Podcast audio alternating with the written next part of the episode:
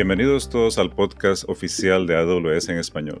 Mi nombre es Wilfrido Solano, arquitecto de soluciones en AWS, y conmigo está Maribel Ramírez, arquitecta de soluciones. ¿Cómo estás, Maribel? Hola, Wilfrido. Muy bien, muchas gracias. Encantada de estar aquí con todos ustedes. En este episodio uh, nos vamos a enfocar en los últimos anuncios y lanzamientos acerca de base de datos durante nuestro evento reInvent del 2022. Para comenzar, podríamos hablar de las áreas donde ocurrieron los principales anuncios. ¿Te parece?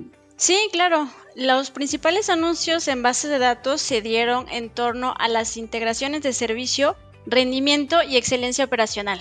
Me parece que el tema de las integraciones eh, está muy interesante por su cobertura. Eh, a través de varios servicios. Eh, ¿Qué nos podrías contar al respecto? Sí, fíjate que se anunció en preview Amazon Aurora Zero ETL con Redshift. se estará dando este 2023 y esto nos va a permitir hacer analítica casi en tiempo real y machine learning utilizando Amazon Redshift en petabytes de información desde Aurora. Los datos que se escriben en Aurora eh, en cuestión de segundos los podremos tener disponibles en Redshift sin que tengas que intervenir en procesos de extracción, transformación y carga. Eh, te olvidas de esta complejidad de mover los datos de una base de datos transaccional a un data warehouse. Esta integración además nos va a permitir en una sola instancia de Redshift tener datos de múltiples clusters de bases de datos de Aurora para que tengas una visión holística de tus distintas aplicaciones o particiones. Ok, ah, creo que como, como segundo tema es muy interesante el rendimiento de las bases de datos. ¿Qué se ha logrado en este campo y qué mejoras podrían esperar nuestros clientes?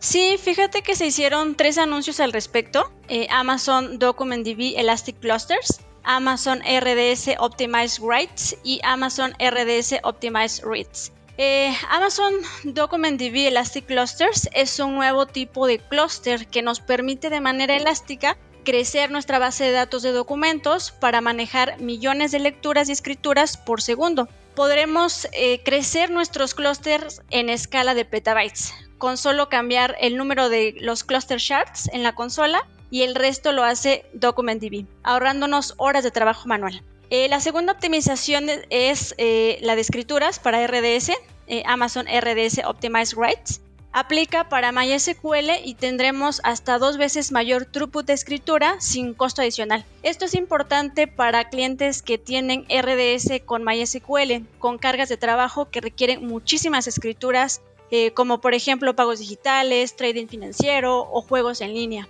Gracias, Maribel. Creo que estamos listos para profundizar en el tercer tema de las lecturas optimizadas de RDS.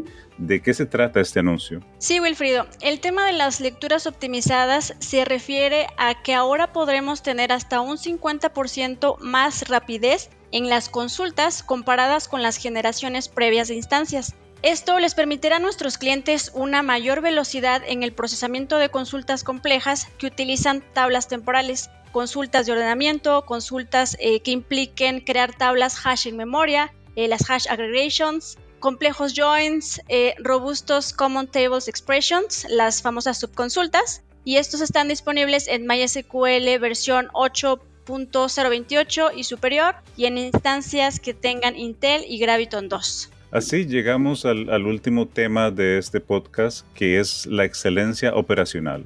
Eh, ¿Cómo y qué se ha mejorado en esta área tan importante para el buen funcionamiento de las bases de datos? Sí, para este tema eh, tenemos el Trusted Language Extensions for PostgreSQL, un kit de desarrollo de código abierto para Aurora y RDS para que puedan los programadores construir o usar extensiones de alto rendimiento en lenguajes como JavaScript, Perl, PL, PSQL.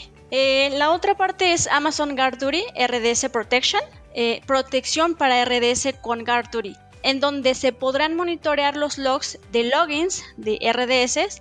Eh, ya sabes que Garduri utiliza inteligencia artificial para detectar actividades sospechosas. Se puede habilitar con un solo clic en la consola de Garduri sin necesidad de implementar agentes de forma manual, sin tener que habilitar el origen de datos ni configurar permisos. Eh, el otro tema es eh, las, implementaciones eh, Blue-Green para RDS. Ya sabes que puede ser un tema delicado la instalación de parches, modificación, modificaciones al esquema. Una actualización importante requiere tiempo y requiere esfuerzo y ventanas de mantenimiento. mucha planeación, coordinación y justamente esta complejidad la resuelve Blue Green Deployments para RDS. Eh, que estas actualizaciones sean más simples, más cortas, en minutos y obviamente sin pérdida de datos. Igual a lo que ya los programadores conocen, los despliegues eh, blue green o verde azul, con unos clics pueden crear un ambiente de staging de pruebas, eh, el ambiente green. estos tipos de despliegue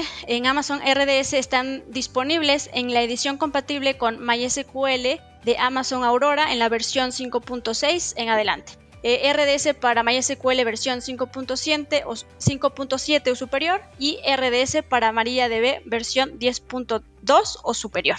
Puedes obtener, o nuestros eh, escuchas pueden obtener más información sobre las versiones disponibles en la documentación de Aurora eh, RDS para MySQL y RDS para MariaDB.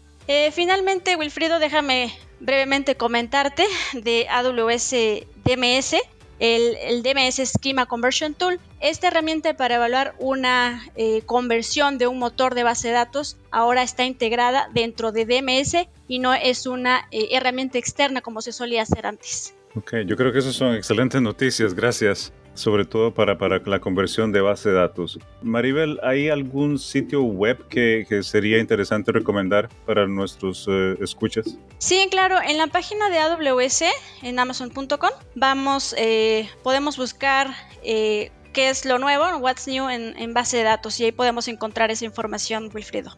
Ok, excelente. Seguro le echaremos un vistazo al, sitio web. muchas gracias Maribel del equipo de arquitectos de soluciones de AWS y gracias a ustedes por escucharnos. Esperamos que este capítulo haya sido de su agrado y que toda esta información les sea útil. Recuerden que leemos cada correo que nos envían. La dirección es podcast en español amazon.com. Soy Wilfrido Solano y hoy me acompañó Maribel Ramírez.